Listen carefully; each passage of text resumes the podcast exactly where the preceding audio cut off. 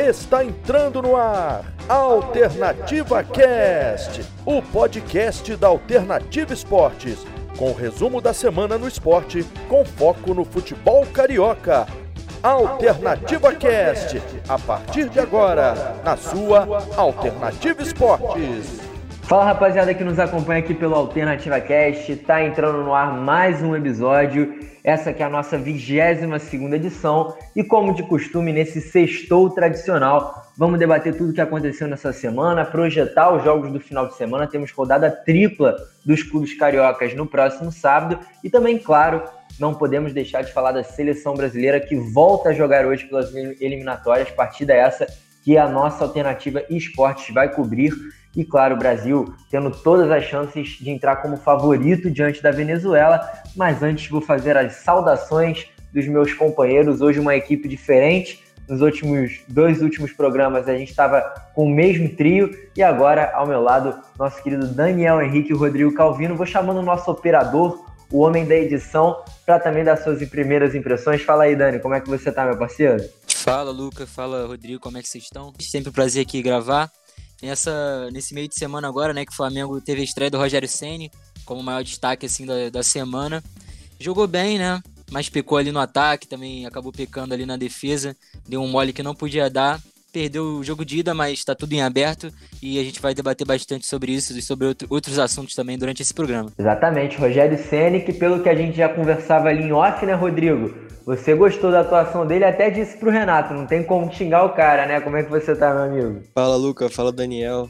É, então, tem como falar mal do, da estreia do Rogério Senna mesmo com, a, mesmo com a derrota, né? A gente já vê um trabalho sendo implementado mesmo com um dia de treino. A gente já viu uma diferença bem grande, principalmente nos 30 primeiros minutos ali do, do jogo da Copa do Brasil.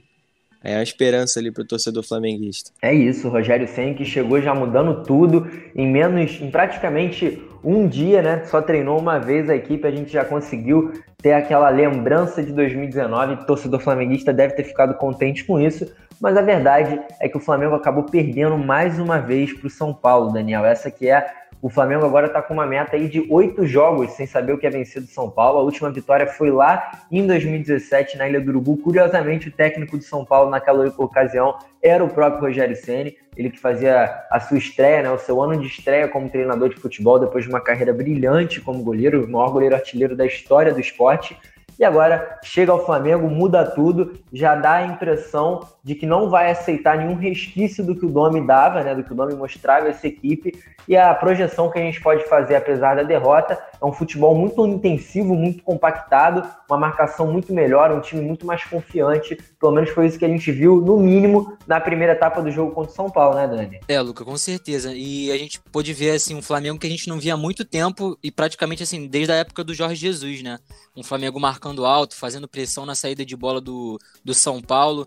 É, conseguiu até ocasionar muitos erros do São Paulo por conta disso, por conta dessa pressão, mas bateu naquela, naquele, naquele, naquela dificuldade que vem é, cometendo durante o, o, ano inteiro, né? Que é erro de finalização e desperdício de chances criadas. Porque o Flamengo ali no primeiro tempo, só o Flamengo teve, finaliza teve finalizações, o São Paulo não deu um chute a gol no primeiro tempo, eu tava fazendo as reportagens desse jogo, então deu para perceber bastante isso. E mesmo assim o Flamengo não conseguiu abrir o placar. É, o Gabigol perdendo alguns gols é, cara a cara com, com o goleiro Thiago Volpe. É, teve alguns lances duvidosos também de arbitragem, mas a gente tem que confiar no, na tecnologia, né? Aquelas linhas traçadas no, no, impedimento do Gabigol, que ele acabou fazendo o gol, mas o impedimento foi marcado, ele estava ali milimetricamente adiantado.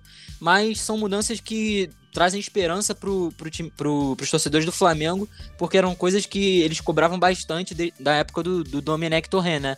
Que ele tinha esse futebol talvez um pouco mais é, reativo, às vezes até sem, sem um esquema muito bem definido, é, um, as funções táticas também não eram muito bem definidas, eram acabava virando um pouco de uma bagunça, mas é, com o Rogério Ceni logo nesse primeiro jogo, claro que ele deve, não teve tempo para treinar, né? Teve um, dois treinos, é, um da véspera e um, um, no próprio dia do jogo, que é algo que também o Jorge Jesus também fazia, de treinar o time é, no próprio dia do jogo. E ele optou por algumas alterações também. Eu acho que é muito do que a gente estava falando em off, acho que foi até o próprio Rodrigo que falou. É, foi mais na, na base da conversa, de, de querer deixar os jogadores fazerem o que eles o que eles sentem a vontade de fazer em campo, principalmente nessa época do Jorge Jesus e que eles foram vitoriosos, é deixar um time mais solto e até mesmo isso refletiu na, na escalação que ele colocou, né? Ele colocou Gerson e, e William Arão é, de volante, ele bancou o Thiago Maia, que vinha sendo uma peça importante nesse time, mas como o Thiago Maia não tinha é, tido todo esse tempo de trabalho com o Jorge Jesus, é, como, como o Ilharão e o Gerson tiveram, ele preferiu botar esses dois jogadores como titulares pra, porque eles têm uma bagagem maior desse jogo mais ofensivo, é, desse jogo mais agressivo, né? Então eu acho que deu muito certo para esse primeiro jogo. Claro, no segundo tempo o Flamengo já saiu atrás logo no placar, logo no iníciozinho do segundo tempo. Eu acho que foi mais mérito assim do, do da movimentação do ataque do São Paulo. O Sara conseguiu achar uma bola em profundidade muito muito boa essa, essa visão que ele teve de jogo. Também a, a movimentação do Brenner, que tá numa fase Aliás, né, excelente. Dani? Oi. Sara, Gabriel Sara e Brenner estão sendo destaques positivos nesse time de São Paulo. Os dois garotos da Cotia estão jogando muita bola. Então, sim, é, eu tinha até comentado que o, o Brenner, em todos os jogos dessa Copa do Brasil que o São Paulo jogou, ele fez dois gols. Então, e, e assim, coincidentemente, os três jogos contra times que são comandados pelo Rogério Senna. Então, tem sido, tem sido um algoz aí para os times do Rogério Senna. Mas ele está numa fase muito iluminada, ele fez uma movimentação muito interessante ali entre os zagueiros do Flamengo, que, assim, não estão em uma boa fase, né? O Gustavo Henrique e o Léo Pereira, a gente sabe disso já por conta das últimas atuações. É, eles vêm sendo muito contestados, mas no, em geral, assim, eu não acho que eles fizeram uma má partida, também não acho que eles tiveram tanta culpa assim nesse gol. Foi mais um, no meu ver, foi mais um mérito mesmo do São Paulo. E o Brenner, é, um, um faro de matador, é, conseguiu fazer esse primeiro gol. E o Flamengo não se, não se abalou, continuou é, jogando da mesma forma que vinha jogando durante o jogo todo. E logo numa resposta também com a Rascaeta, o Rascaeta entrou nesse segundo tempo, também foi muito importante para esse, esse estilo de jogo do Flamengo, é, de mais posse de bola, de de jogadas enfiadas, em velocidade. Então, ele também deu uma cara nova pro time do Flamengo, sempre com, com dois toques, né, no máximo. É, e o Flamengo logo de cara conseguiu é, empatar esse jogo com, com o Gabigol. E continuou tomando o controle da partida, teve mais oportunidade de conseguir, de tentar virar esse jogo, mas aí ele numa, numa fatalidade, né, o Hugo Souza entrou no lugar do Diego Alves, Diego Alves saindo com bastante é, cãibras, pelo tempo que ele não vinha sendo titular, estava muito tempo sem jogar, então isso com certeza afeta o físico do jogador, mas aí ele precisou ser, ser substituído. O Hugo Souza ele já vinha jogando bastante, ele é bastante elogiado também por conta das boas atuações, mas ele tem essa dificuldade um pouco que a gente também já vem é, batendo nessa tecla, um pouco dessa dificuldade de sair jogando com os pés, algo, algo que vai ser muito, muito trabalhado é, com o Rogério Senna. O Rogério Senna, ele, enquanto jogador, era ele era saudado por isso, né? Por ter um, um, bom, um bom jogo com os pés. E com certeza ele vai dar todo esse apoio pro Hugo Souza. Mas nessa partida fica um pouquinho desse mal, desse mal, mal resultado. É, fica um pouquinho na conta do, do goleirão do Flamengo, né? Ele acabou brincando onde não, onde não podia, tentou um drible em frente ao, ao Brenner na pequena área, quase debaixo do gol, e aí acabou pecando ali. O Brenner roubou essa bola e conseguiu virar o placar. Mas eu acho que o Flamengo, num panorama geral, assim, é, tem, deu bons, bons. Conseguiu mostrar para os torcedores. Os torcedores vão conseguir olhar com bons olhos é, esse início de trabalho do Rogério Senni. E a gente espera aí que nessa segunda partida o Flamengo consiga quebrar essa escrita de jogos sem conseguir ganhar do, do São Paulo, para pelo menos conseguir um golzinho ali de diferença e pelo menos levar para os pênaltis para tentar a sorte. Mas no, em geral, acho que o Flamengo ainda tem chance de, de conseguir se classificar para a próxima fase. É, Dani, muito disso que você falou a gente conseguiu perceber não somente em campo, como também na própria coletiva do Rogério Senna após o jogo, né? Ele que deu uma coletiva muito muito positiva ao meu ver, né? Não sei se você se você acompanhou, Rodrigo, mas ele até falou exatamente isso que o Dani disse. Era um período de treino, era um período de treino muito curto. Foram, ele chegou e faltavam apenas 30 horas para a partida. Então, foi o que ele. Foi o que o Tevas estava falando com a gente em off, né, Rodrigo? Aquilo que ele tentou resgatar dos jogadores uma memória de 2019. Ele entra com uma formação muito parecida, que já é a sua própria formação, o próprio jeito que ele costumava jogar no Fortaleza. Ele retoma aqueles dois volantes, os dois homens abertos e os dois centroavantes, né? Em, em, os dois atacantes enfiados. E ao meu ver, cara, o, tiveram dois jogadores do Flamengo que se destacaram. O Gabigol, pelo fato dele estar muito tempo sem jogar, e por mais que ele perca muitos gols, ele é um cara muito artilheiro, né, cara? Impressionante. Ele, todo jogo que ele, que ele joga, praticamente ele faz gol. Por sinal, foi o primeiro jogo que o Flamengo perdeu tendo o Gabigol marcado, né? O Gabigol que já marcou em 48 partidas diferentes. Essa, esse foi o seu gol de número 60 e foi a primeira vez que ele marcou o gol e o Flamengo acabou saindo derrotado. Ele também teve aquele lance de impedimento milimétrico, né? Que a arbitragem acabou anulando o gol dele, que ele saiu cara a cara com o Thiago Volpe. E outro destaque positivo foi o Vitinho, né, Rodrigo? A gente que vira e mexe fala aqui do Vitinho, que ele estava sendo escalado de uma forma errada, que ele não estava conseguindo atuar muito bem. E nesse jogo contra o São Paulo, a gente percebeu um Vitinho muito acordado, muito enérgico, sempre atento nos desarmes de bola, sempre atento nas jogadas individuais. Impressionante como o Rogério conseguiu mudar essa equipe tão rápido e a tendência é que na próxima partida contra o Atlético Goianiense ele arrume de vez a casinha, pelo menos de uma forma inicial, para depois tentar eliminar o São Paulo no jogo de volta, um jogo que vai ser muito bom, provavelmente o melhor jogo dessa fase da Copa do Brasil, né, Rodrigo? É, então, sobre o Flamengo da última quarta-feira, montado pelo Rogério Senna, a gente também tem que pensar um pouquinho nos desfalques, né? Além do pouco, pouco tempo de treino, o Flamengo estava sem dois laterais, sem um zagueiro titular, o Rascaeta voltando, o Everton Ribeiro na seleção, o, o Gabigol também só na sua segunda partida pós-lesão. Então a gente tem que pensar nisso. O próprio Diego Alves, né, Rodrigo? Que não jogava desde o dia 29 de agosto. E o Pedro também na, o Pedro também na, também estava na seleção, então ah, mais tá, um desfalque. Tá vendo o número de, de desfalques pro, pro Rogério, sendo que ele acabou de chegar. Imagina a dificuldade que ele teve. Então, aí você pega isso. Ele chegou, conversou com os atletas e provavelmente viu que ele se sentiu à vontade desempenhando as funções que eles faziam com o Jorge Jesus, porque ele já tem uma memória. Ele já sabe a memória tática que eles têm que fazer ali. Então ele montou o time no 4-2-4, botou o Gerson e o Arão ali. Eu, particularmente, não acho que o Arão vá ser titular numa continuidade de trabalho. Acho o Thiago Maia mais jogador. Mas por já saber como o Jorge Jesus jogava, eu acho que foi a melhor opção no momento. Vitinho jogando aberto pela direita, jogou muito bem, entrou ligado e para mim esse foi o diferencial do time inteiro. O time inteiro entrou com um ânimo diferente. A gente viu o time ligado, o time correndo, brigando por toda a bola. Então, para mim, isso foi diferencial. Tem, tem plenas condições de, de, em São Paulo, se classificar. É... Rodrigo. Oi, pode falar. E muito disso que você está falando, né? É bom a gente lembrar para os nossos web ouvintes que não acompanharam as redes sociais do Flamengo, como que os jogadores ficaram felizes felizes né, em ter o Rogério Ceni ao seu comando. O Flamengo postou várias fotos, vários vídeos e todos os jogadores muito contentes. Né? Tinha tempo que a gente não viu jogadores do Flamengo desse jeito. O próprio Gabigol chegou a postar uma foto com o Rogério Ceni falando bem-vindo mito. O Diego Alves também postou, Felipe Luiz, Rodrigo Caio. Então os jogadores parece que ganharam um ânimo a mais e o Rogério Senna, eu acho que ele vai ter como comparativo o trabalho recente do nome, que não foi muito producente. Então, qualquer coisa que ele faça de diferente, ele já vai ganhar mais mérito pelo fato do seu último, do seu antecessor, não ter conseguido implicar uma ideia de jogo, né? Sim, exatamente. Eu acho que ele já sai com um pouquinho de vantagem em relação ao Domi, porque o Domi era comparado ao Jorge Jesus. E o Rogério Senna vai ser comparado ao Domi, porque a disparidade aí é um pouquinho grande. Então, ele já larga na frente quanto a isso. Os jogadores abraçaram o Rogério, então não vejo uma perspectiva muito boa e pelos 30 minutos iniciais da partida, eu vejo um Flamengo bem melhor, assim, se, se, se repetir em, em, nas próximas partidas, eu já vejo o Flamengo, tipo, dando medo dos adversários.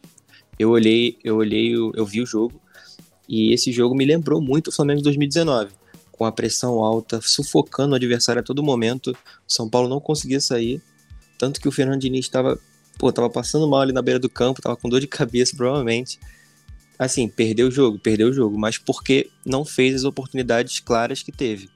Então a gente tem que pesar isso também, além da falha também do, do Hugo Souza. Mas enfim, isso acontece. É, é um grande goleiro, tá jovem ainda, vai aprender com os erros. A gente espera que Diego Alves consiga ensinar para ele um pouquinho da, da, malandragem do goleiro, porque ali jogar debaixo das traves tem que ser tem que ser um pouquinho malandro. É, exatamente. Eu acho que a, a, o problema do Hugo foi o excesso de confiança, talvez, naquele lance ali, né? Ele que, inclusive, já errou um, uma bola bem parecida com essa na base. Eu tava vendo, né? As mídias colocaram uma, uma jogada dele na base que ele faz mais ou menos a mesma coisa, erra na saída de bola. Mas eu achei muito interessante porque o próprio Rogério, na coletiva de imprensa, falou que se ele quisesse ir, ir direto para o vestiário, ele poderia, porque provavelmente ele seria o alvo das, das reportagens, né? E ele não, ele quis falar, ele quis assumir o erro dele. Eu achei muito, muito interessante a postura dele. E ele tem total apoio de todo mundo, né? A gente percebeu até os próprios jogadores do São Paulo indo cumprimentar ele. É um garoto muito maneiro, um garoto que tem um futuro brilhante.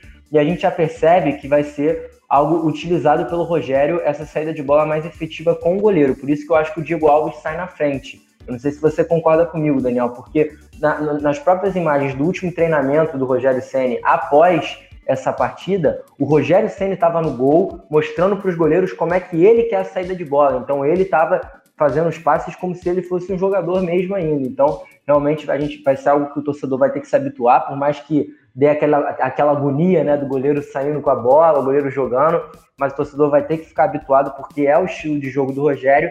E aí é uma opinião particular minha.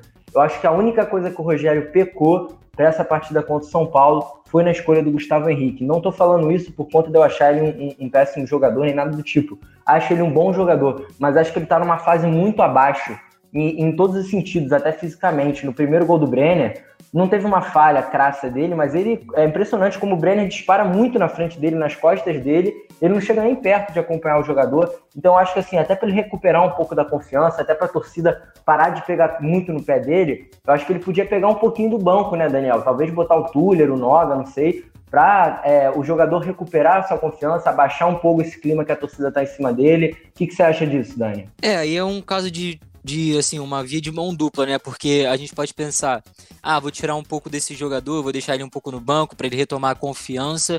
Mas aí por outro lado, o Rogério acho que preferiu colocar ele para mostrar que o próprio treinador tem a confiança no jogador, né? Então acho que é um, tem assim um pouco dos dois. Mas eu acho eu ainda acho que o Tuller devia ter um pouco mais de oportunidade nesse time do Flamengo. É o Tuller ele teve um erro esse ano, né? Mas assim, não, não se compara aos erros que o Gustavo Henrique vinha cometendo. E o Tuller é um zagueiro mais rápido, como você mesmo disse, o Gustavo Henrique ele não tem a velocidade, então o Brenner, os atacantes mais velozes conseguem disparar muito na frente do que o Gustavo Henrique. E o Tuller ele é um zagueiro mais é, mais, mais novo até, né? Então ele tem um pouco mais dessa velocidade. E o que você estava falando do, do Hugo, ele com certeza, né? Depois do jogo ele mostrou muita personalidade, ele mostrou que tá ali para dar a cara a tapa ele até na entrevista o Rogério Ceni queria puxar ele ali para ele não falar, mas o Hugo bancou, falou não, pode deixar, eu falo. E a própria entrevista dele também falando que é, já, já foi destaque das, das partidas é, de forma positiva, mas que ele é humano, então os humanos costumam errar, podem errar, e dessa vez ele, ele errou, foi a vez dele errar, mas que, que serve como aprendizado. E esses próprios é, vídeos dos treinos que o Flamengo tem postado nas redes sociais mostram muito disso que o Rogério Ceni com certeza vai usar essa saída do, dos goleiros do, com os pés. E foi o que você disse, o Diego Alves sai na frente nesse quesito porque já é um goleiro mais experiente, ele já sabe trabalhar melhor com, com os pés, ele tem mais desse balanço, é, a gente é já acostumado a ver, né, ele recebe a bola, ele já dá uma balançada para confundir os atacantes, para tentar é, ter mais facilidade nessa saída de bola com os zagueiros. Então acho que o Diego Alves, por, por essa experiência, ele com certeza sai na frente, mas o Hugo, ele tem muito a, a, a evoluir nesse quesito. A gente sabe que ele é um grande goleiro e com o Rogério Senna ele tem, tende a, a virar cada vez mais é, um, um goleiro melhor e evoluir nesses aspectos que ele, que ele anda falhando ultimamente, mas com certeza o Rogério vai dar os toques que ele precisa, é, até, até mostrando na prática, né, o que vai facilitar muito esse aprendizado. É isso, rapaziada. Para a gente já encaminhando nesse debate de Flamengo e São Paulo, eu queria antes fazer uma perguntinha para o Rodrigo, porque para quem não sabe, o Rodrigo é conhecedor pleno de todas as regras do futebol, o cara sabe muito de tática, de tudo.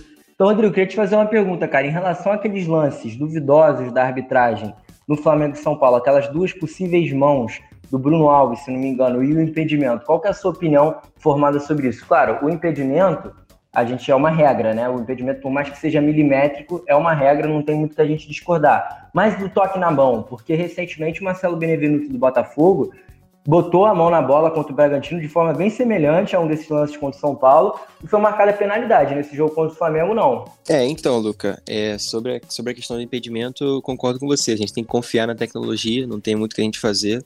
O VAR tá aí para definir esses lances complicados, ajudar o Bandeira e cabe a nós, a nós jornalistas, nós torcedores, acatar o que o VAR decidir. Porque, querendo ou não, a tecnologia consegue ver mais do que o olho, né? Então, é, a gente espera que esteja certo. O, o lance da mão do Bruno Alves, eu acho que é discutível, mas tem uma questão da regra que se o braço tiver em posição natural, não tem como marcar. O árbitro não poderia marcar. Eu, eu vejo, eu concordo com o árbitro vejo que isso acontece. Ele não aquele, aquela mão do carrinho, ele não usou para aumentar a aumentar o corpo, entendeu? Para não se beneficiar. Ele ele usou de apoio normal. Então, eu acho que fez certo em não marcar. O Daronco fez certo em não marcar. Não marcaria também esse pênalti, não. E, Rodrigo, só complementando, eu acho que o que mais deixa os torcedores irritados é a falta de critério, né? Porque mesmo que na regra esteja escrito, se bater num, numa parte do corpo do jogador e depois bater na mão, o pênalti não, não deve ser marcado. E justamente foi o que aconteceu com o Botafogo na última rodada, né? O Benevenuto bateu na coxa dele e depois bateu na mão. Então, na teoria, o, o pênalti não deveria ser marcado, assim como aconteceu também com o Bruno Alves, né? Que ele foi dar o carrinho, a bola bate no, na perna dele, depois bate na mão. Também ainda tem essa questão dele estar tá caindo, então é um movimento natural. E eu acho que essa, o que mais pecam na arbitragem é essa falta de critério. Sim, exatamente. Pode falar, Rodrigo. Não, eu ia, eu ia, concordar com o que o Daniel falou. O lance do Botafogo, o Marcelo Benevenuto não tem o que fazer. Foi um chute, pô, a queima-roupa ali do Gilberto, a bola bate na coxa dele e ele tá com o braço normal. Só que aí a bola bate no braço dele e o juiz marca. Não tem muito o que fazer, porque é nítido que a bola bate no braço dele. Mas não tem o que ele fazer.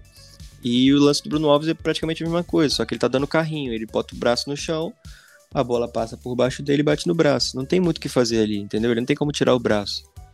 Então, eu concordo com a não marcação de um, mas, mas discordo da marcação do outro, tá entendendo? Essa falta de critério realmente é algo chato na arbitragem brasileira. Cara, e a falta de critério é impressionante, né? Só pra gente concluir esse assunto, para quem ainda não viu os melhores momentos, ou para quem eu não tive a, a possibilidade de ver Cuiabá e Grêmio, mas fui ver os melhores momentos e impressionante, né, cara? Alguns lances, assim, muito, muito crassos da arbitragem anular, da arbitragem dar alguma falta. E o próprio Cuiabá, o estagiário lá do Cuiabá, imagino eu que seja o estagiário, né, que geralmente toma conta das redes sociais, revoltado no Twitter, rapaz. Depois, quem tiver curiosidade, entra lá no Twitter do Cuiabá que vocês vão ver o, o, o estagiário revoltado com dois lances absurdos, assim, um lance, se eu não me engano, do Lucas Silva, com o braço totalmente estendido, né, foi tentar fazer um domínio de ombro, a bola pega claramente no braço dele, e o primeiro gol, é, o primeiro gol do, do Grêmio, o gol do, do Diego Souza, se eu não me engano, impressionante, o, a bola sai completamente na linha de fundo, o Cortez tenta o cruzamento, a bola sai Luca. completamente na linha de fundo, e o juiz não marca nada, nem o VAR, né, fala. Luca, Luca,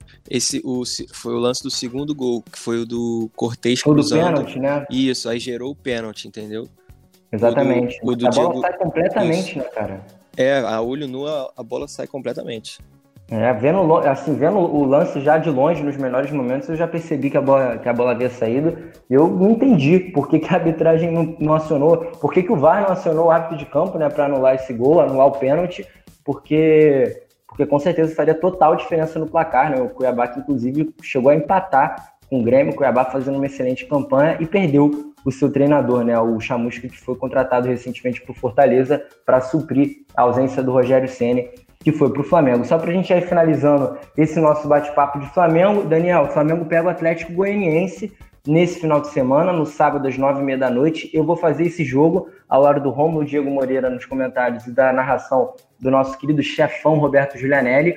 Um jogo para acertar os detalhes já focando no próximo duelo da Copa do Brasil. Você iria com time reserva, Daniel? Olha, eu acho que o Rogério Ceni não vai com time reserva, até mesmo para mostrar, né, para o que ele veio, para mostrar nesse, que nesses últimos treinamentos ele conseguiu implantar um pouquinho mais do que, do que ele pretende para esse time.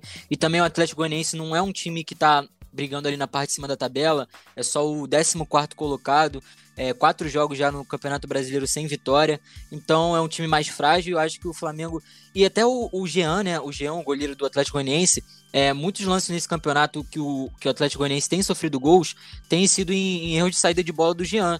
Então pode ser mais uma oportunidade para o Flamengo fazer essa pressão alta, é, conseguir recuperar essa bola do, ainda no seu campo de ataque e tentar matar esse jogo. É, eu acho até que o Flamengo tem grande possibilidade de, de golear se fizer, se fizer dessa forma.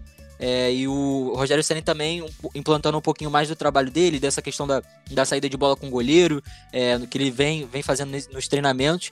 Então acho que é uma oportunidade de ele botar o, os jogadores titulares e dar uma, uma boa resposta já de cara para a torcida. É, para quem não se recorda, no primeiro turno, essa foi a segunda partida do Domenech é, ao comando do Flamengo. O Flamengo perdeu lá em Goiás por 3 a 0 para o Atlético Goianiense, o Domi que entrou com aquele esquema esquisito de três zagueiros, né? O time ficou completamente perdido.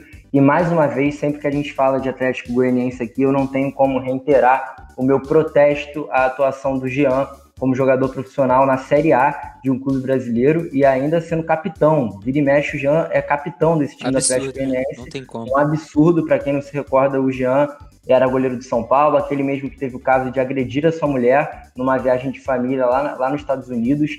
Ele chegou a ser condenado nos Estados Unidos, mas veio para o Brasil e assinou com o Atlético Goianiense. Um absurdo a impunidade masculina e, e, majoritariamente a impunidade dentro do futebol. Impressionante, né? O próprio Dudu do Palmeiras foi lá para o Catar após ele ser acusado pela mulher também de violência doméstica. Então, realmente, são casos a gente sempre se alertar e sempre fazer o nosso protesto para que isso não volte a acontecer. Muito triste essa situação. Rodrigo, não sei se você concorda comigo e também vale ressaltar, né, Rodrigo, um detalhezinho importante que eu queria que você comentasse. A exemplo do Rogério Ceni que saiu de um time que ele já comandava para ir para um outro time maior em tese, o Atlético Goianiense, que era comandado pelo Wagner Mancini, desde a sua saída para o Corinthians, caiu muito de produção, né? E, Rodrigo, antes, só, só antes de você falar, é, colocar mais um, mais um pontinho aí nesse, nesse duelo, né? Porque o Atlético Goianiense nessa temporada tem sido tem dificultado bastante as partidas, principalmente para os cariocas, né? Os cariocas não conseguem vencer o Atlético Goianiense nessa temporada. Ganhou é, três, empatou um.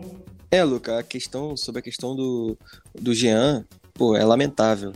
Te ver alguns exemplos, ele, o goleiro Bruno, que ainda tem, pô, ainda tem mercado, mesmo que seja escondido, em lugares onde o futebol não é tão prestigiado, pô, é triste ter, ter esses caras como ainda no meio do futebol, né? A gente sabe que o futebol é meio machista, mas é o ideal a gente protestar, né? Olha, Luca, eu acho que como todo profissional, a gente tem uma. A gente aspira alguma coisa na, carreira, né? O Rogério Senni, por mais que ele tenha feito um trabalho excepcional no Fortaleza, ele não, ele não ficaria no Fortaleza para sempre. Ele, pô, essa oportunidade de treinar o Flamengo é uma oportunidade de ouro. Qualquer técnico no Brasil e até mesmo fora gostaria de vir treinar o Flamengo. Pô, uma referência nacional, vive um bom momento financeiro, não tem como ele recusar. Para mim é uma, uma decisão acertada e assim, não vejo vejo um pouco de hipocrisia em quem fala que ele foi mercenário, então que ele deixou o Fortaleza na mão não, eu, ele deu muita coisa pro Fortaleza. Eu acho que o Fortaleza não, não estaria na Série A hoje se não fosse o Rogério Senna. Então eles têm que ser um pouquinho mais gratos quanto ao Rogério Senna. Sobre o Wagner Mancini, vejo, vejo um pouquinho semelhante, só que o Corinthians não está tão bem, né? Financeiramente, até no futebol. Não vejo o Wagner Mancini com nessa disparidade entre Atlético Goianiense e Corinthians, porque até porque eles estão na mesma faixa de tabela. Eu acho que eles o, acho que o técnico trocou mais pelo nome mesmo. Então, eu acho que isso é um caso que pode ser julgado, porque ele vinha fazendo um bom trabalho no Atlético Goianiense. Pô, com certeza estaria melhor agora do que está no Corinthians.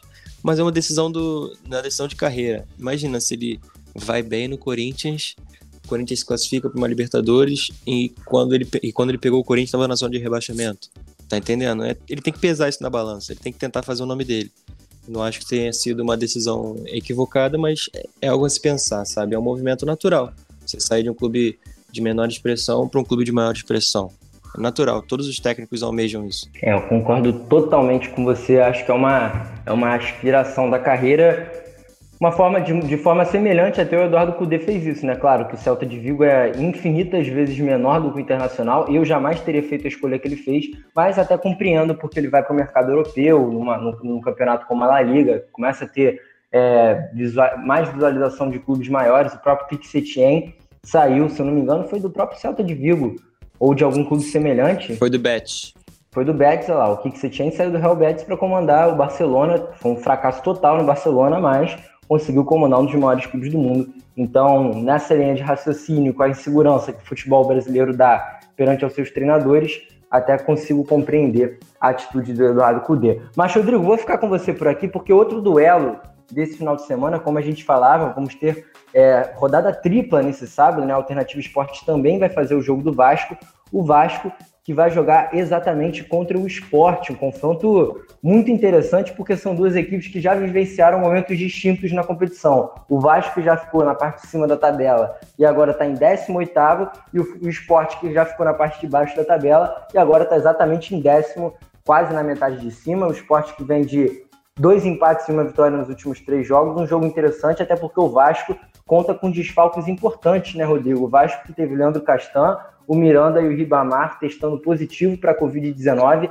Aliás, é importante a gente lembrar como que a situação está ficando crítica, cada vez mais crítica, né? Voltando uma diversas ondas de Covid-19 nos clubes brasileiros, o Santos representou mais de 10 atletas, agora o Curitiba também teve três atletas confirmados, se não me engano, o Vasco, então diversos clubes estão ficando com surtos de Covid. E o que, que o Ricardo Sapinto pode fazer com essa nova defesa, já que não vai ter nem o Castan, nem o Miranda, Rodrigo? É, então, ele vai. Eu não acho que ele opte pelo esquema de que ele vinha jogando, que é o 3-5-2. Até pelos desfalques na zaga, eu acho que ele vai, vai com, com Ricardo Graça ou e ou Marcelo Alves ou o novo contratado, Jadson, mas os desfalques vão pesar pro, pro técnico português, que além, do, que além do, dos zagueiros também tem o Carlinhos, que vinha sendo titular no meio. Pode falar. Então, a, a, as mídias estão, estão fazendo as projeções de uma possível dupla de zaga entre o Ricardo Graça e o Ulisses. Seria um menino do sub-20, eu, eu, tenho que admitir que eu não conheço o futebol dele, mas caso o Jadson, para quem não conhece o Jadson, que foi contratado,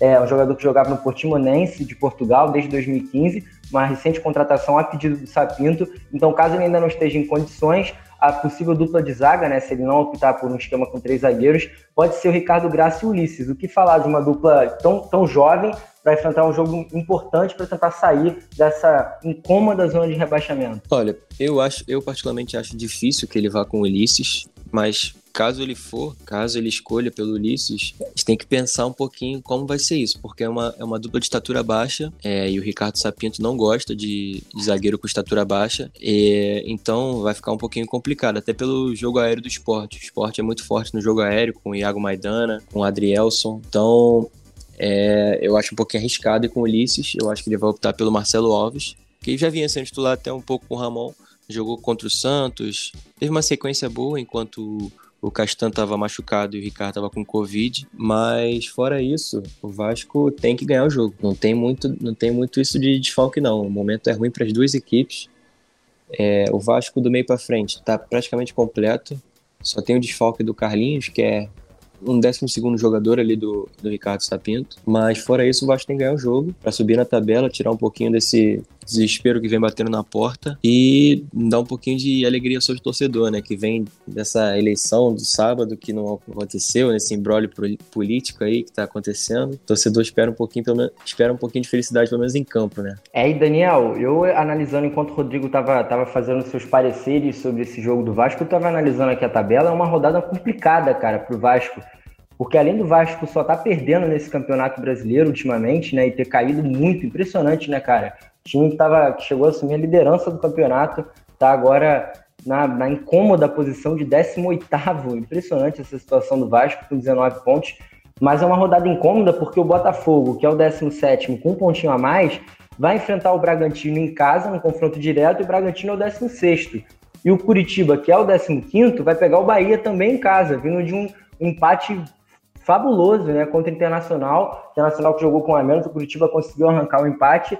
Então o Vasco pode chegar no máximo até a 15ª colocação e torcer para o Atlético Goianiense perder para o Flamengo e não se afastar tanto né, desse pelotão de baixo. Então, mediante a todos esses desfalques pela Covid e a, o novo trabalho do Sapinto, que ainda definitivamente não engrenou, o Vasco ainda conta com um, um, diversos jogos né, totalmente infavoráveis à sua posição na tabela. É, com certeza. Né? Nessa rodada vamos, vamos ter muitos confrontos diretos aí nessas últimas colocações. É, você falou do Botafogo, Bragantino, Curitiba Bahia, também tem o Atlético Paranaense e Goiás. O Atlético Paranaense está atrás do Vasco, mas tem o mesmo número de pontos. Eles têm o mesmo saldo também, mesmo número de vitórias. Então, se o Atlético Paranaense conseguir uma goleada e o Vasco ganhar, mas também não ganhar com, muita, com, muito, com muito saldo, né? Pode até perder uma posiçãozinha ali pro Atlético Paranaense. É, o, Atlético, o, Atlético, Paranaense que vinha de 12 jogos sem ganhar e conseguiu ganhar do Fortaleza, né? É, e também tá tendo essa semana completa, né? Porque já foi eliminado da, da Copa do Brasil. e teve a semana completa também para treinar, para descansar. Mas o Vasco também teve, né? O Vasco finalmente com o Sapinto vai ter teve a semana inteira aí para poder treinar. É, ainda tem alguns dias também para fazer, fazer esses treinamentos. E vamos ver se o Ricardo Sapinto vai conseguir passar um pouco mais das ideias de trabalho dele, das ideias de jogo, porque o Vasco ainda vejo o Vasco muito pecando muito na criatividade e na, em conseguir criar chances. É, nesse último jogo contra o Palmeiras, o primeiro tempo praticamente não teve nenhuma chance criada, tanto tanto para o Vasco também para o Palmeiras, né? É, foi um jogo bem ruinzinho no primeiro tempo. O Vasco contra o Caracas também é, não, não fez gol no, no jogo de volta, perdeu algumas oportunidades, até no desespero do Caracas é, se lançando para tentar fazer esse gol. O Vasco é, acabou desperdiçando alguns contra-ataques, então é algo que tem que ser que tem que ser ajustado ainda é, o próprio Cano, né? O Cano teve um, um, início avassalador de campeonato, de temporada, fazendo gol em praticamente todos os jogos. E ele vem de, se eu não me engano, ele vem de um grande, uma grande sequência de jogos sem marcar, né? Vem de uma Daniel, Oi. o Cano tá 60 dias sem marcar. É impressionante. É, ele vem muito muito do que o Vasco, que o, que o Luca falou, né? Desse, desse começo lá em cima, depois caindo até chegar à 18 posição. É, isso reflete também o que os jogadores vêm apresentando em campo. O próprio Cano, Benítez, é, vem, não vem tendo tantas atuações assim é, da mesma forma que eles vinham tendo é, de alto nível no início do campeonato e da temporada. Então, é, isso acaba refletindo na própria colocação do Vasco no campeonato e isso vem sendo, vem sendo negativo. Os torcedores cobrando bastante, o Vasco não consegue ganhar no Campeonato Brasileiro. Eu consigo ver aqui os últimos cinco jogos tem um empate e quatro derrotas, então é uma coisa que precisa se preocupar e também para não, não deixarem os outros times é, alavancarem é, em relação ao Vasco. Se o Bota, a gente pode projetar aqui, se o Botafogo ganha e se o Atlético Paranaense ganhar, ganhar também, é, o Vasco fica ali com 19 pontos, pode chegar à penúltima colocação e pode ver esses clubes que estão ali na, na mesma na mesma zona da tabela ganharam um pouquinho de gordura, uma margem de pontos em relação ao Vasco. Então é preocupante. E o Vasco, apesar desses, desses desfalques por conta de Covid, principalmente na zaga, né? Que é um dos pontos fortes, fortes desse time, a dupla com, com o Miranda e com o Leandro Castan. É, apesar do desfalque, vai ter que ganhar de qualquer jeito essa partida. Então, Dani, só usando esse comparativo que você tá. que até o Rodrigo falou, né? Que o Cano já está dois meses, 60 dias sem marcar. Nesse meio tempo, o Vasco, consequentemente, perdeu 14 posições, cara. Então, realmente muito triste a situação que o Vasco se encontra em meio a uma, a uma eleição tão complicada, tão confusa. Não cabe a gente aqui ficar também debatendo assuntos jurídicos, assuntos administrativos. Acho que a gente tem que focar na bola, que é o que importa, é o que o nosso web ouvinte quer ouvir, porque realmente essa eleição aí do Vasco tá muito confusa. Muitas Estão vendo até a alma do, do Eurico Miranda por lá, né? teve confusão, teve briga, impressionante. Mas é isso, a gente torce para o Vasco conseguir talvez uma vitória, conseguir sair dessa situação incômoda, pelo menos sair duas posiçõezinhas aí que são possíveis desse Z4 que pô, incomoda qualquer clube, baixa astral de todos os jogadores. Agora, um time que está numa posição totalmente diferente do Vasco é o Fluminense. O Fluminense que é outro que joga nesse sábado também, completando os jogos dos times cariocas no sábado. Um sábado muito movimentado, vamos ter muito jogo nesse sábado o Fluminense que está lá na parte de cima, apesar de ter perdido o último jogo contra o Grêmio, está na quinta colocação com 32 pontos, podendo chegar aos 35 do Flamengo e do Atlético Mineiro, né, caso o Flamengo perca, mas lembrando que o Atlético Mineiro tem um jogo a menos e o São Paulo, por exemplo, que está em quarto, tem três jogos a menos. Então o Fluminense que vai ter um confronto diretíssimo porque enfrenta o Palmeiras lá no Allianz Parque. O Palmeiras que está em sexto lugar com 31 pontos, uma arrancada impressionante. Ganhou os últimos três jogos no Brasileirão, ganhou também na Copa do Brasil com autoridade. O Abel Ferreira chegou mudando tudo, incentivando os jogadores. Esses novos técnicos estão mudando o astral das equipes. Um jogo muito difícil para o Fluminense, né, Rodrigo? É, eu acho, acho que o Fluminense vai ter que prestar atenção nesse jogo, porque o Palmeiras vem jogando muito bem. Assim, não vi, não vi o jogo. Não vi o Aliás, jogo... né, Rodrigo, um, um azar do Fluminense, né, cara? Porque pe pegou na última rodada o Grêmio embalado para uma ótima sequência que o Renato conseguiu também. E agora vai pegar o Palmeiras também embalado, né? Deu azar o Fluminense nessa ordem da tabela. É, exatamente. Mas a tabela é assim mesmo. Às vezes vem uma, vem uma pedreira, uma sequência de pedreira, mas depois você tem que pensar que logo depois vai vir uma sequência fácil também. Então, se o Fluminense conseguir pontos nessa sequência difícil, e conseguir depois na fácil, vai continuar, na, vai continuar bem na tabela. Tem que pensar assim, não pode ficar lamentando. Sobre o jogo, eu acho Palmeiras franco favorito. o Fluminense tem que abrir, tem que abrir bem o olho para esse jogo, porque o Palmeiras vem embalado. Não vi o jogo, não confesso que não vi o jogo contra o Ceará por completo, vi só o primeiro tempo, mas foi, mas já bastou porque foi 3 a 0 o primeiro tempo, avassalador. O Palmeiras que com o Luxemburgo não era tão, tão efetivo no ataque, não passava tanta confiança pro, pro torcedor, hoje vem sendo extremamente efetivo. Tem destaque até pro Gustavo Scarpa, lateral esquerda, que é uma nova função que ele vem fazendo. É, Abel Ferreira, que vem dando continuidade ao trabalho do Andrei Lopes, que é o interino, que também já vinha bem, é, conseguiu implementar um modelo de jogo para o Palmeiras ser é bem mais, é, bem mais agressivo. Então, acho que o Fluminense tem que abrir, tem que abrir o olho para esse jogo, tem que tomar cuidado e conseguir pelo menos pontuar lá em São Paulo. Não, não digo nem vitória, mas pontuar já seria uma, digamos, uma vitória para o Fluminense lá em São Paulo. Então, aproveitando esse gancho que o Rodrigo, que o Rodrigo pegou, Daniel, vou utilizar muito isso que ele falou, que pontuar em São Paulo no atual momento do Palmeiras seria muito positivo, seria quase como uma vitória. O Fluminense já teve uma ocasião muito semelhante nesse Campeonato Brasileiro, quando foi enfrentar lá no Mineirão o Atlético Mineiro, o Atlético totalmente em alta, e o Fluminense conseguiu pontuar fora de casa contra um time que estava em alta, então é uma situação muito semelhante hoje. Naquela ocasião, Daniel, o Fluminense jogou com um esquema diferente. Na realidade, foi o mesmo esquema que ele estava habituado, mas com jogadores diferentes na frente, jogadores de maior velocidade e jogou de forma reativa. Isso deu certo, que nem o Botafogo fez lá no início do campeonato, jogando de forma reativa também contra um time que vivia um momento melhor, justamente contra o Atlético Mineiro. Você acha que é hora do Odair fazer uma formação, talvez mexer no seu time, mexer nos jogadores, talvez voltar com o Calegari na lateral direita, o Igor Julião não está bem, voltar com jogadores mais rápidos na frente, aproveitar o próprio Luca que fez recentemente a sua coletiva de apresentação, o Luca que chegou lá em setembro, mas só foi apresentado nessa última, nessa última quarta-feira, e ele inclusive disse que já está apto para jogar os 90 minutos, então seria o momento do Fluminense voltar com um esquema reativo para enfrentar um Palmeiras que está numa fase excepcional, marcando muitos gols, talvez tentar marcar um golzinho no contra-ataque, Dani? É, Lucas, sim. O Fluminense estava numa boa sequência, né? Oito, oito jogos de, de vencibilidade, estava conseguindo manter uma regularidade no campeonato. Mas eu já vi nesse último jogo contra o Grêmio, que acabou perdendo por 1 a 0 eu já vi um Fluminense um pouco mais reativo nessa tática de, de ser um pouco mais é, na velocidade, de sair nos contra-ataques. Tanto que pela escalação aqui, vendo, é, ele tinha o Michel Araújo, o Caio Paulista e o Wellington Silva, né? E além do Fred na frente. Então ele não usou um, um meio assim de criação logo de início, o Ganso ou então o Nenê. Ele preferiu usar esses pontas mais, mais velozes, até para acompanhar os, os o Ganso laterais. Foi criticado, né, cara, nesse jogo contra o Grêmio. É, ele acabou entrando no, depois no decorrer da partida e também não conseguiu ser, ser muito efetivo é, para as criações de jogadas do Fluminense. Mas como eu vinha falando, esses pontos até mesmo para voltar para recompor e marcar o, os laterais ofensivos que o Grêmio tinha.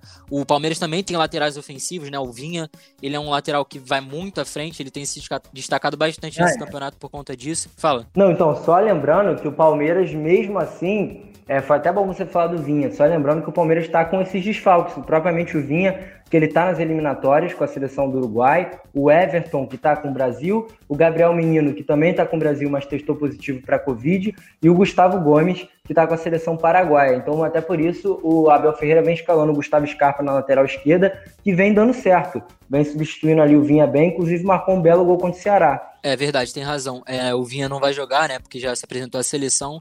Mas mesmo assim, o esquema não, não deixa de ser diferente, né? O Gustavo Scarpa jogando nessa posição, ele tem muita qualidade para ir à frente e com certeza ele vai muito à frente. Então, pode ser que ele use de novo essa formação. É a famosa pra... lei do ex, né? Que preocupa todo mundo. É, o mais preocupante é isso, eu diria. Não, mas brincadeiras à parte, é, o, o Odaí vai ter que se preocupar com essas subidas pelos, lado do pelos lados do campo. É, o, o, Palmeiras também tem pontas de velocidade, então até mesmo, como você falou, né, colocar o Calegari, que tem um pouco mais de velocidade do que o Igor Julião e que também não, não vem jogando muito bem, pode ser uma das opções mas eu ainda acho que o Fluminense tem que ter um meia de criação é, desde o início do jogo. Não dá para entrar com três jogadores é, no meio de campo, o Hudson, o, o Doide. Claro, são jogadores que sabem, têm a qualidade para sair jogando, mas eles não, não chegam tão à frente assim, é, mais atrás do, do centroavante, como chegam Ganso, Nenê, esses outros jogadores de mais criação. Então, vamos, a gente resta a gente ver, né, qual, qual que vai ser a formação que o Daí vai, vai colocar para esse jogo, se vai ser uma mais parecida do que ele fez contra o Atlético Mineiro e contra o Grêmio, é, que deu certo de uma vez, mas da, da última vez não deu muito certo, ou se ele vai nessa sequência é, de oito jogos sem perder, se ele vai jogar mais dessa forma é, e que ele conseguiu os bons resultados, né? Rodrigo, Luca ou Fred para essa partida, caso precise de um atacante? Olha, eu botaria o. Não botaria nenhum nem outro. Botaria o Felipe Cardoso. Tá bom? Para complicar aí pra, a, a pergunta. Aí Será? empolgou, aí empolgou. aí, é, uma, é uma opinião polêmica aqui pra galera da, da Alternativa Cast, né? Não, mas eu, eu não vejo não vejo o Felipe Cardoso entrando mal nas partidas, não. O Fred, para mim, não, não conseguiria jogar esse, esse jogo contra o Palmeiras, que é um jogo difícil. É um jogo mais móvel. O Fluminense provavelmente vai jogar no contra-ataque, então não botaria o Fred. E o Felipe Cardoso vem jogando bem as partidas que ele, que ele entrou. Contra o Fortaleza ele jogou bem, contra o Curitiba em casa ele jogou bem também. Então, eu daria uma chance pro, pro Felipe Cardoso, até por ser mais centravantão do que o Luca. O Luca, para mim, eu vejo um pouquinho mais pelo lado ou de segundo atacante. Então, tá explicada aí minha posição. É isso, então só para complementar essa sequência do Fluminense, tava vendo aqui a tabela e o próximo jogo, adivinha contra quem é? Pegou o Grêmio, agora Palmeiras, depois Internacional vida não tá, vida não tá fácil aí pro Daí Helma, não. Vai ter que vai ter que implicar uma lei do ex contra o seu ex-clube nessa próxima partida, agir bem como treinador para manter o Fusão nessa tabela, nessa parte de cima da tabela, porque a situação, esses, últimos confrontos aí não estão favoráveis ao Fluminense, não. E outro time que não vai ter um confronto muito favorável, até por ser um confronto direto e vir de duas, duas derrotas e dois empates nos últimos quatro jogos, é o Botafogo, que ainda não vai contar com o Ramon Dias, né? O Ramon Dias, recentemente contratado, teve que passar por uma cirurgia lá na Argentina, então vai deixar os seus auxiliares aqui no Brasil. Osmar Ferreira vai comandar, e, e, inclusive é ex-jogador, se eu não me engano, vai estar tá mantendo contato di, diário né, com o Ramon Dias, que ficou lá na Argentina, tentando implementar esse estilo de jogo ofensivo, algo que o Botafogo vem pecando muito e vai tentar recuperar alguns jogadores, entre eles o Calu, pode tentar voltar esse time titular no jogo contra o Bragantino. Um confronto direto que tá com muita cara de empate, Daniel. É, confronto direto, normalmente o empate é um, é um resultado mais provável, mas o Botafogo precisa, precisa dessa vitória para se distanciar ali um pouco da zona de rebaixamento. É uma posição que não é, é muito incômoda né, para os torcedores, é, porque fica ali na iminência de cair para a segunda divisão e a, a, as rodadas vão passando, o tempo vai passando e não consegue sair dali, então é bastante preocupante. Mas uma coisa que o Botafogo vai ter que ajustar é, principalmente é, levando em consideração essa última partida contra o Bahia, é a parte de criação do time, né? O, o, Botafogo não conseguiu ser muito criativo nessa partida contra o Bahia, até mesmo com a, com a utilização do Bruno Nazário é, de titular, o Honda acabou não sendo titular, mas mesmo assim o Bruno Nazário não conseguiu fazer uma é, dar essa criação que o Botafogo precisava para essa partida contra o Bahia e acabou ali no finalzinho, né, com aquele pênalti que a gente já discutiu aqui, um pênalti bem polêmico, é, acabou saindo derrotado. E também você falou do, do Ramon Dias, né? Desse, desse, desse estilo de jogo mais ofensivo. E é justamente, justamente nisso da criação, né? Se ele vai conseguir fazer com que o Botafogo consiga ser um time mais criativo, é, tenha mais peças ali no meio de campo consigam dar essa rodagem de bola para o Botafogo, que foi algo que faltou muito é, nessas, nessas partidas do Brasileirão, que não consegue vencer. Também na Copa do Brasil, é, perdeu o primeiro jogo, no segundo jogo faltou essa, essas jogadas mais elaboradas, era praticamente o, o, abafa que o Botafogo deu no final da partida contra o Cuiabá foi mais é, de bolas levantadas na área para o Pedro Raul, para o Matheus Babi, então era praticamente só cruzamento e lançamento. Então o Botafogo vai ter que trabalhar bem essa, essa, essas jogadas mais trabalhadas se quiser mudar um pouco esse estilo de jogo. É, vamos ver também se o Honda vai, vai começar como titular essa próxima partida. É, e também essa recuperação que a gente espera que o, o Calu consiga ter no Botafogo, né? Porque ele chegou com bastante expectativa, poderia ser uma, uma peça importante para esse time, com experiência, com até com técnica, técnica, né, com habilidade que a gente acompanha desde o do Chelsea de 2012, é, rodando aí por vários clubes europeus, jogando Copa do Mundo. É um jogador que com certeza tem muita bagagem é, de experiência e de técnica também. E ele pode ser importante para esse, time, esse time do Botafogo, mas até agora ele não mostrou muito para o que veio. E vamos ver se ele consegue dar a volta por cima é, sob o comando do Ramon Dias. É, para quem ainda não acompanhou nas nossas redes sociais, a Alternativa Esportes elegeu a seleção do primeiro turno. E entre os selecionáveis, a gente também escolheu uma decepção. Né? Todos os membros da Alternativa Esporte fizeram essa votação. A decepção acabou sendo o Luan do Corinthians, mas eu que tive acesso à, à, contagem dos votos, né? eu que comandei a contagem dos votos, o Calu, que era uma das opções, ficou com um votinho a menos do que o Luan, então por pouco o Calu pela Alternativa Esporte não foi eleito a decepção desse primeiro turno, jogador que praticamente não apareceu, entrou bem na sua primeira partida, né, contra o Curitiba, depois marcou um gol contra o Corinthians, mas após isso sumiu, quase, quase não vem jogando e a tendência é que ele seja mais aproveitado pelo Ramon Dias. Aproveitar isso que o Daniel falou, Rodrigo, o Ramon Dias que priorizou o Botafogo, que inclusive tem mais uma troca apenas para fazer na lista da CBF do Brasileirão, né? Lembrando que são oito trocas possíveis, o Botafogo já havia feito seis, a sétima foi o Weber Bessa, que recentemente foi contratado, inclusive já está recuperado da Covid, né? Ele que pegou a Covid há cerca de duas semanas atrás.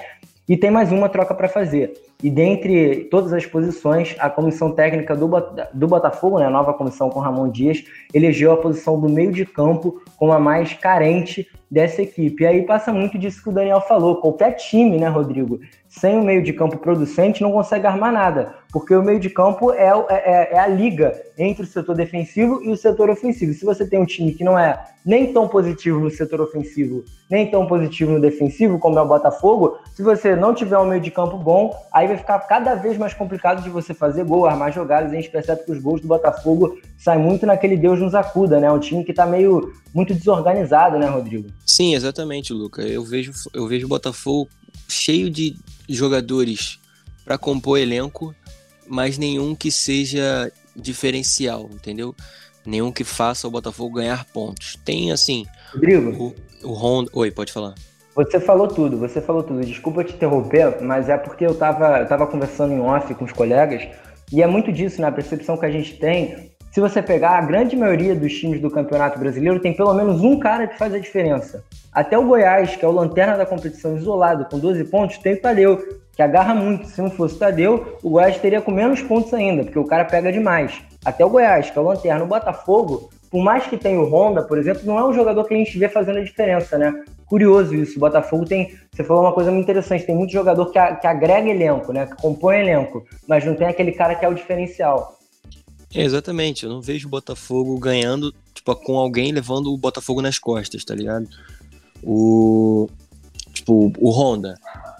O Honda já decidiu alguns jogos Botafogo, mas não é sempre. É, ele é muito irregular na hora de decidir.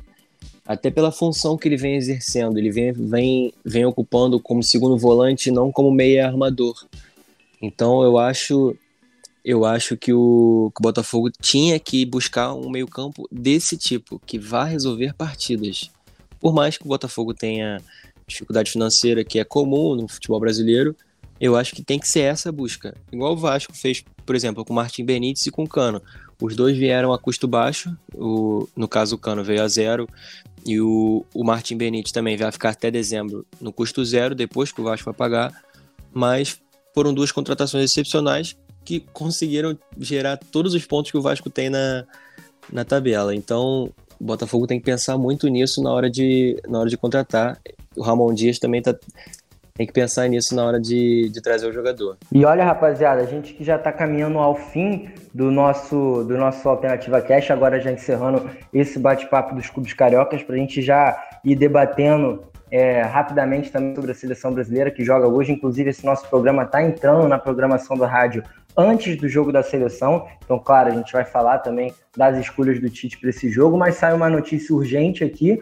É, claro, a gente tem que dar crédito sempre a quem, a quem coloca as notícias. O canal Paparazzo Rubro Negro, um canal, uma mídia independente exclusiva do Flamengo, acaba de postar que o Flamengo já tem um pré-contrato com o Pedro de cinco anos e tudo já foi acertado entre o atacante e o clube. E o Flamengo vai ter a opção de compra, ele já, ela já está estipulada com pagamento no decorrer de três anos e não a cláusula de recompra da Fiorentina cabe ao Flamengo ou efetuar a opção de compra, tudo isso abrindo aspas e fechando aspas, porque postou o paparazzo rubro-negro com exclusividade, é, falando que o Pedro vai assinar um contrato, um pré-contrato de cinco anos com o Flamengo. Então, vamos num papum aqui, Daniel. Boa notícia para o torcedor rubro-negro? Pô, excelente notícia, né? O Pedro, ele é o destaque do Flamengo nessa temporada, tanto em termos de, de gols, de qualidade técnica, de tudo, né? E ele também é importante ter um jogador desse no elenco, porque É, a gente sabe do que o Gabigol é, ele também tem a sua importância para o elenco do Flamengo, já é ídolo da torcida, mas ele é aquele jogador que desempenha um pouco, um pouco mais de funções dentro do campo. E é importante você também ter um Pedro no elenco porque eles podem se complementar, né? Eles não são jogadores iguais, eles têm características diferentes e os dois são muito técnicos e muito, muito bons. Então, é, é excelente notícia para a torcida do Flamengo se realmente isso, isso se concretizar. E você, Rodrigo, também concorda, né, cara? Pedro tá jogando muito, 20 gols na temporada, artilheiro do Flamengo no ano. Não, exatamente. Não tem nem quem discordar que, que é uma boa aquisição, não, não sabe nada de futebol. Porque o, o, o Flamengo conseguiu achar no Pedro um reserva, agora titular à altura do Gabigol também. Então, essa reposição barra, barra companheiro de ataque do Gabigol vai ser extraordinária, essa dupla, provavelmente. Vai dar muitos frutos pro Flamengo. Sem contar que o Pedro ainda é jovem, né? Ainda tem, a, ainda tem uma possibilidade de, de vender no futuro e com projeção de seleção brasileira, né? Então a gente tem que pensar tudo nisso. Ele pode valorizar ainda. O Flamengo ainda até pode ganhar esse, dinheiro. Até esse contrato longo, né? São cinco anos que o Luca falou. Então é importante, né? Até para revenda, para revender no futuro com um preço bem grande. Exatamente. Rapaziada, outra breaking news aqui no meio do nosso programa, hein? Tem que informar mais uma notícia que saiu urgentemente, impressionante, envolvendo outro atacante. Quer adivinhar quem vai dar o palpite? Esse daí tá toda hora sendo cogitado nos times brasileiros. Algum palpite? Balotelli. Já viu, né, Rodrigo? Já vi, já vi. Balotelli no Vasco? Levenciano acaba de postar um vídeo do Balotelli dando parabéns ao novo presidente do Vasco e ao diretor Fábio Cordella. Nos veremos muito em breve. Será que. Qual, qual, que, qual que é a sua opinião, Rodrigo? Você que acompanha mais essas negociações frustradas do futebol brasileiro, acredita mesmo que o Balotelli venha com o caso Ciano Celeja no Vasco? Então, o, o caso do Balotelli com o Leven, que é um candidato à presidência do Vasco, já é um acerto antigo. O Lemenciano já, vim, já tinha um acerto com o atacante italiano faz faz o que uns três meses, por exemplo, ele já e fez parte da campanha desse, dele esse acerto. Aí, após ele ter ganho essa eleição sábado, que foi anulada no por, por liminar, o o Balotelli fez um vídeo e postou agora, sexta-feira, nessa sexta-feira, parabenizando o Levenciano. Eu também acho que faz parte de uma jogada política, mas não cabe a mim ficar analisando aqui isso. Só expliquei a situação para o ouvinte ficar mais atento no que está se passando nos bastidores do Vasco. É isso, mais uma possibilidade. Lembrando que o Balotelli, inclusive, ano passado foi cogitado aí no Flamengo, caso o Flamengo não conseguisse efetuar a compra do Gabigol, né? os diretores do Flamengo até viajaram para a Europa, tiveram reuniões com o Balotelli, mas as negociações não avançaram, ele acabou indo para o Breccia e hoje ele está sem clube, né? Balotelli que se envolveu em confusões no Breccia, para variar, e acabou ficando sem clube. Mas vamos falar de seleção brasileira, porque o nosso programa está entrando no ar antes do jogo da seleção. A seleção que vai enfrentar a Venezuela. Lembrando que a última partida entre as duas equipes acabou em 0 a 0 Seleção que não saiu do 0 a 0 um empate contra a Venezuela no último jogo. E hoje vai entrar com uma formação alternativa, né? O Tite, que tem o costume de, nas suas coletivas anteriores às partidas, já dar a, a titularidade aos jogadores, né? E vai entrar com uma, uma formação alternativa, principalmente jogadores que a gente nunca viu atuando junto, mas eu achei a formação interessante, Daniel. Vou começar com você, porque o Tite vem com Ederson no gol, Danilo, Marquinhos, Thiago Silva e Renan Lodge no sistema defensivo. O Thiago Silva, que vai ser o capitão da vez. No meio de campo, uma trinca nova. O Alan, que está no Everton, jogador que inclusive já foi do Vasco e do Napoli. O Douglas Luiz, que entrou nessa equipe aí, nessa seleção brasileira e não sai mais, pelo visto, virou um queridinho do Tite. Jogador do Aston Villa também, cria do Vasco da Gama, e está jogando muita bola, é um jogador muito tático. Mais na frente, Everton Ribeiro vai pegar a titularidade um trio ofensivo de Gabriel Jesus, Roberto Firmino e Richarlison. A tendência é um time muito diferente, né, Daniel, do que a gente está acostumado, talvez com mais variações. Gostei, gostei da formação que o Tite botou para a partida. Talvez eu faria algumas, algumas alterações particulares, da minha opinião, mas de forma geral achei um bom esquema. É, eu acho o esquema também muito bom, mas eu acho que ele escalou principalmente essas peças por causa do, dos cortes, né, que ele teve que fazer. Por exemplo, o Casemiro, é, o Felipe Coutinho, é, eles estão, eles foram cortados, também não vão jogar. Foram e sete o, pró o próprio Neymar. É, o próprio Neymar, né? O Neymar não vai, não vai jogar, foi cortado agora de última hora para essa partida. E o, o Brasil vai pegar um time que eu sinceramente acho que vai ser bem tranquilo de vencer a Venezuela. A Venezuela nessas duas rodadas que já tiveram da, das eliminatórias perdeu as duas partidas, perdeu a primeira para a Colômbia por 3 a 0 e depois perdeu também para o Paraguai por 1 a 0. Então acho que é com certeza uma, uma grande oportunidade do Brasil é, jogar bem, mostrar um bom futebol e sair com mais uma vitória, a terceira na, na competição. É, e esse ataque eu, eu gostei muito com Firmino, Richarlison e Gabriel Jesus porque promete ser um ataque assim bastante de bastante movimentação, né? Os jogadores não pre se prendendo muito a, a, uma, a uma posição. Tanto os três jogadores podem jogar abertos pelos lados, podem jogar de centroavante mais fixo, eles podem variar bastante aí durante o jogo é, do que o, a, a, proposta da Venezuela vai ser para confundir é, essa defesa venezuelana.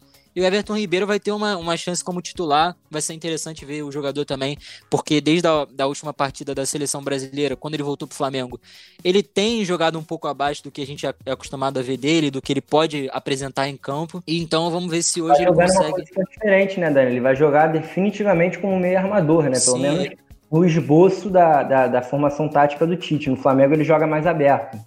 É, no Flamengo ele joga um pouco mais aberto pela direita, mas sempre trazendo esse jogo pelo meio, né? Até por usar a perna esquerda, consegue dar essa centralidade para o jogo do Flamengo. E mais na seleção ele vai com começar exatamente ali como, como playmaker, né? Como o Neymar gosta de jogar ali na, na seleção brasileira. E com esse corte ele vai, vai garantir essa posição de titular. Então vai ser, vai ser muito interessante, vai ser uma partida legal de ver.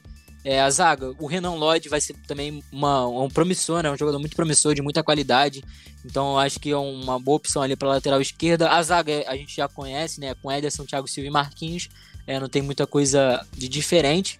Mas esse, esse ataque ofensivo me chamou muita atenção, principalmente por conta dessa movimentação. Exatamente. Lembrando que em tese a gente vai ter três jogadores que atuam como centroavante, né? O, claro, o Richarlison dentre esses três do ataque, né, dentre o Firmino Gabriel, e o Gabriel Jesus, o Richarlison é um jogador que joga mais aberto, mas atua também como centroavante, vez ou outra, lá no Everton. E o Gabriel Jesus, que é um jogador polivalente nessa função ofensiva, mas o Firmino, que geralmente joga de falso 9, mais, mais fixo, né, centralizado. Você gostou, Rodrigo, da formação? E só lembrar também para o nosso web ouvinte que a Venezuela não tem um time bobo, né? Dentre os jogadores da Venezuela, vale a gente salientar que tem o Savarino, jogador que está jogando muita bola no Atlético Mineiro, o Otero do Corinthians, o Soteudo, o próprio Maquis, que é uma excelente promessa também desse time da Venezuela. Então, o ataque da Venezuela é um bom ataque, não é também para a gente achar que vai ser molezinha que nem foi contra a Bolívia, né, Rodrigo? É, exatamente. O time do time da Venezuela não é tão bobo, principalmente da, do meio campo para frente, mas eu vejo o Brasil franco favorito, não, não, vejo, não vejo a Venezuela surpreendendo o Brasil, não. A, mesmo com os desfalques, não vejo, não vejo a Venezuela dando trabalho. Faria alguma mudança nesse time do Brasil, Rodrigo?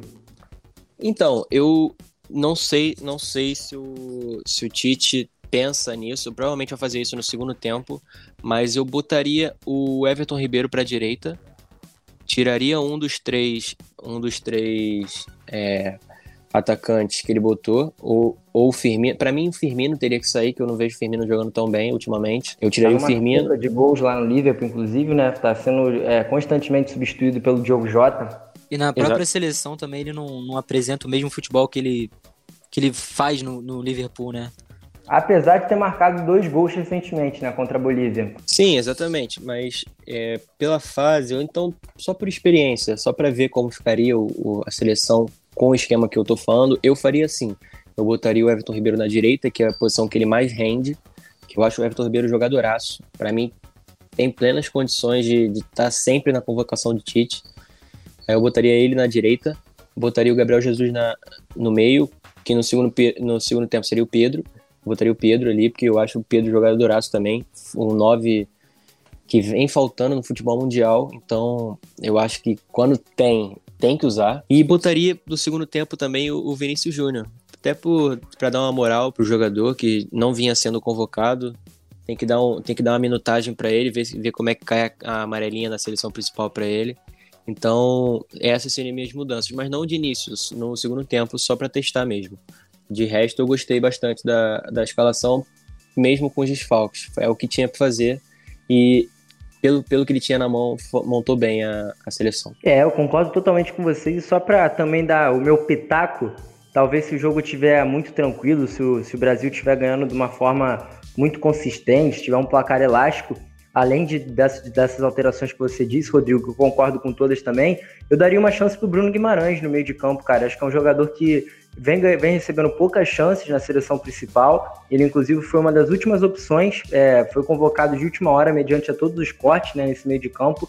É um jogador que eu gosto muito, acho que tem muita, muito talento, muito futuro. Colocaria talvez o Lucas Paquetá também, cara. Acho que não foi a melhor escolha do Tite. O Tite podia ter convocado milhares de outros jogadores ao lugar do Paquetá, mas se convocou o Paquetá, eu daria uma chance para ele, até porque não vejo sentido em você convocar um jogador de última hora é, para suprir a necessidade dos cortes e não colocar ele para jogar. E eu acompanho as redes sociais da CBF nos treinos de finalização, o Paquetá vem, vem batendo muito bem na bola, cara. Depois, para quem estiver duvidando do que eu tô falando, checa lá no Instagram da CBF, porque o Paquetá, vira e mexe, eles colocam um vídeo do Paquetá chutando, tá com um chute muito bom. E aí colocaria para testar, por que não, meio de campo com Bruno Guimarães e Paquetá durante o decorrer da partida, jogadores que jogam juntos no Lyon, é, vem inclusive assumindo a titularidade naquele meio de campo, ao lado do Thiago Mendes em algumas ocasiões, então pode ser um, um, um possível teste, né? Claro, também tem o Vinícius Júnior, o Pedro, jogadores que que tem que, tem que jogar também, ao meu ver, se é convocado tem que jogar, não, não, não gosto muito da, da possibilidade de não botar todo mundo, ainda mais se o jogo já tiver praticamente ganho. Mas, rapaziada, é isso. A gente está entrando agora, lembrando, antes do jogo da seleção brasileira, já já vocês vão acompanhar a partida da seleção brasileira na voz marcante do nosso querido Roberto Gianelli, nos comentários do Luiz Cláudio, nas reportagens do nosso parceiro de podcast, João Pedro Ramalho, que tá com moral, fazendo o jogo da seleção toda hora, o moleque tá, tá brilhando na nossa rádio, nosso garoto. Então é isso, rapaziada. Acompanhem já já a nossa querida Alternativa Esporte fazendo mais uma cobertura sensacional nesse jogo da seleção brasileira. A gente que volta na semana que vem, mas antes, eu, claro, não vou sair sem despedir dos meus colegas. Daniel, começar por você. Avisa aí pra rapaziada se você vai ter algum jogo nesse final de semana. E, claro, dá aquele seu tradicional e impecável destaque, meu parceiro. É isso, Luca. Valeu mais uma vez aí pela parceria, Rodrigo também. É sempre bom gravar aqui com vocês. E eu vou destacar aqui o jogo que eu vou trabalhar nesse, nessa rodada, né? No final de semana eu vou dar aquela descansada, mas na segunda-feira já tô de volta. 8 horas da noite tem jogo do Botafogo contra o Red Bull Bragantino, 21 primeira rodada do Brasileirão.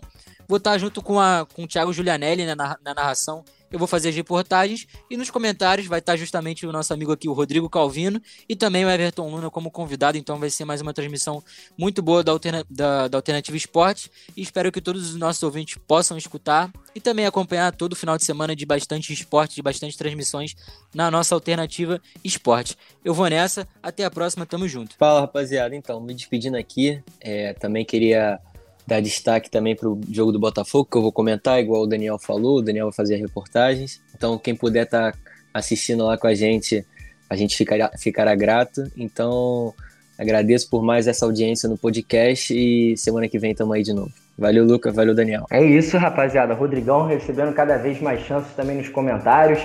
Em breve tá aí toda semana comentando com a gente. Essa equipe da Alternativa Esportes é fantástica. Então, só para fazer um adendo aqui, me corrigindo antes de eu começar as despedidas também, você que está nos acompanhando na programação da rádio, antes da gente teve o bate-papo europeu no comando excepcional do nosso querido Almeno Campos, e agora vocês vão ficar com a voz do Tiagão, Tiagão que vai comandar a Hora do Cartoleiro, dando aquelas dicas para esse final de semana que vai ter muito futebol. Então você que joga cartola, acompanha agora a Hora do Cartoleiro na nossa Alternativa Esporte, que aí sim depois vai ter o jogaço do Brasil contra a Venezuela. Vamos torcer para o Brasil ganhar. Eu também vou fazendo aquele convite especial para a rapaziada escutar a gente no jogo do Mengão. O Flamengo que vai jogar contra o Atlético Goianiense a partir das nove e meia no próximo sábado. Eu vou estar ao lado do Roberto Giulianelli e do Romulo Diego Moreira nos comentários em mais um final de semana de muito jogo, muito futebol e muito esporte na Alternativa Esporte. É isso, rapaziada. A gente vai ficando com mais um programa e terça-feira tem a 23 terceira edição